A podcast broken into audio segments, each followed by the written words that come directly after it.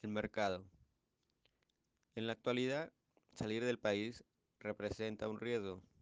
Entonces, se está fomentando el turismo interno.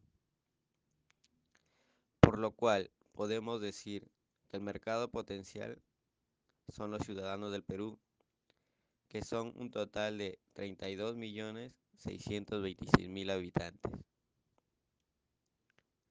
Y el mercado real, como mencionamos anteriormente,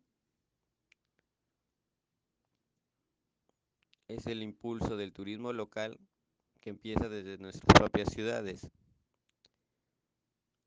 donde podemos afirmar que este mercado está representado por 1.073.000 habitantes.